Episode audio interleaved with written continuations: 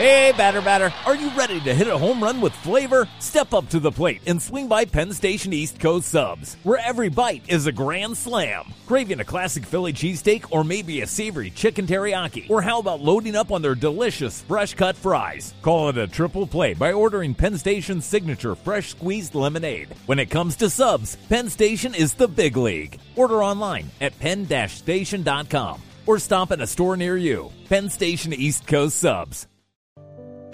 Y de verdad que para mí fue una gran experiencia. Una experiencia muy bonita. Era la primera vez que, que yo me iba de, de mi casa. Me ausentaba por mucho tiempo. Yo llegué a una concentración donde verdaderamente el primero que me dio la mano fue Francisco Maturana. Eh, me ayudó muchísimo porque de verdad yo llegué a esa convocatoria llamado por el profesor López Fretes y el profe me, me dio mucho apoyo, me habló muchísimo. Y la primera persona que convivió conmigo fue Pacho, porque nos asignaron la misma habitación y, y Pacho ya, él había estado en selecciones, ya era un jugador hecho con Nacional, ya tenía una gran experiencia y él me ayudó muchísimo. Y eso me colaboró a mí para salir adelante en esa selección. Del fútbol lo que yo más recuerdo fue esa goleada 6-0. Y es más, a mí hasta me expulsaron con, con Zico. Estuvimos en un cantonazo y nos atropellamos feo y nos expulsaron a los dos. Que hasta un día Zico, él lo dijo, la única vez que a mí me expulsaron fue con un jugador colombiano, un defensa. Y le dijeron, Zárate, Boricua Zárate. Entonces él decía que era uno grandote. Que- Dos de la tarde, 34 minutos. Hoy queremos tributarle un homenaje a José Boricua Zárate. Esta mañana se cumplieron las exequias del jugador que vistió la camiseta de la Selección Colombia en la Copa América. Fue titular en Junior de Barranquilla y en el Deportivo Independiente Medellín. Del Boricua se podrá decir cualquier cosa en lo futbolístico. En lo único que no se puede admitir ninguna duda era en su calidad humana. Y lo digo porque tuve la oportunidad de compartir con el Boricua Zárate en mis comienzos como periodista deportivo, como reportero, como carga cables en aquella oportunidad en la ciudad de Medellín. Sí, señor. Muchos momentos cuando los jugadores tenían la posibilidad de detenerse eh, y establecer una eh, comunicación con confianza para hablar de aspectos eh, tácticos, técnicos y demás pormenores de un entrenamiento o de un partido. Cuando a los futbolistas les gustaba hablar de fútbol, Javier. Sí, cuando se apasionaban por el fútbol. Cuando se montaban a un avión y le arrebataban a uno el nuevo estadio, la revista El Gráfico. Exactamente. Cuando uno les preguntaba a qué palo tiró el penalti fulano de tal y le respondía siempre lo cobra al segundo palo, al palo derecho.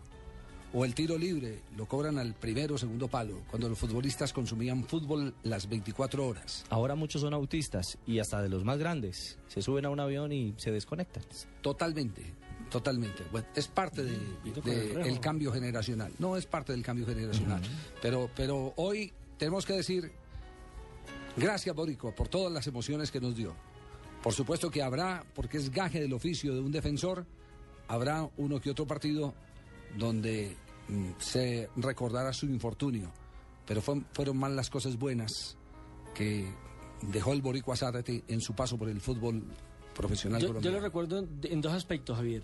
Un narrador deportivo que usted me dirá quién era, el nombre, que decía, sáquele de ahí, Boricua. O no me la deje No me ahí, la deje Boricua. ahí, No me la deje ahí, Boricua. Pastor Londoño en la Copa América del 75. Tuvimos la oportunidad hoy de, de buscar a Pastor.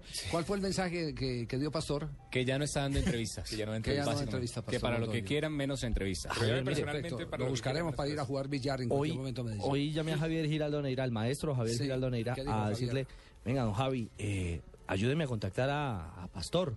Sí. Me dijo, mire, el hermano Rodrigo Londoño ha vivido muchos años en Manizales. Y le quiero decir algo, estoy sorprendido porque Pastor es eh, contemporáneo mío, hicimos radio juntos en Todelar, etcétera, etcétera. Se esfumó, se esfumó de los medios, no quiere saber nada. Incluso llegó a decirme, Ricardo, no sé ni siquiera si está muerto o está vivo. No, no, hoy hablamos Pocas con él. palabras. Hoy hablamos con él, pero nos dijo que no quería, que no quería salir. Pero digamos que ilustra un poco la sensación de lo que hoy Pastor está viviendo interiormente. Y, y el segundo punto que le quería decir de Boricua antes del paréntesis que hizo Ricardo, es que él fue el que bautizó a Hernán Darío Gómez como Bolillo. ¿Ah, sí? Sí, él es el autor de que a Hernán Darío Gómez le digan Bolillo. Él fue el que le colocó ese remoquete. Por, eh, Por un peinado. Un peinado, un motilado. Un motilado, sí. Porque Bolillo era jugador de Independiente Medellín. En esa época. Bolillo era jugador de Independiente Medellín. Fue compañero de Peckerman, Javier. Sí, en Boricua, 1975, ¿cierto? cuando llegó José Peckerman, el actual técnico de la selección Colombia e Independiente Medellín, ahí estaba José Boricua Sara. Javier murió mal, económicamente abandonado. Mu- Murió en una situación Sí, económica lamentable, difícil, recordemos. Como la mayoría de los jugadores. Hay que recordar que hace un par de años le habían amputado incluso su pierna izquierda. es cierto. Por una diabetes. Exacto. Bueno, a la familia del Boricua Zárate nuestro abrazo solidario. Estamos en Blog Deportivo. Y me permite también envia- enviar un mensaje de condolencia a toda la familia del deporte, del periodismo deportivo, porque ha muerto también Jaime Orlando Torres, un colega nuestro que tuve la oportunidad de conocer muchos años atrás y que creo que alcanzó a trabajar con usted también en el Grupo Real Colombiano. anuncia que el ganador del partido era Colombia. Que él a su equipo no lo presentaba por la vergüenza que le habían hecho pasar.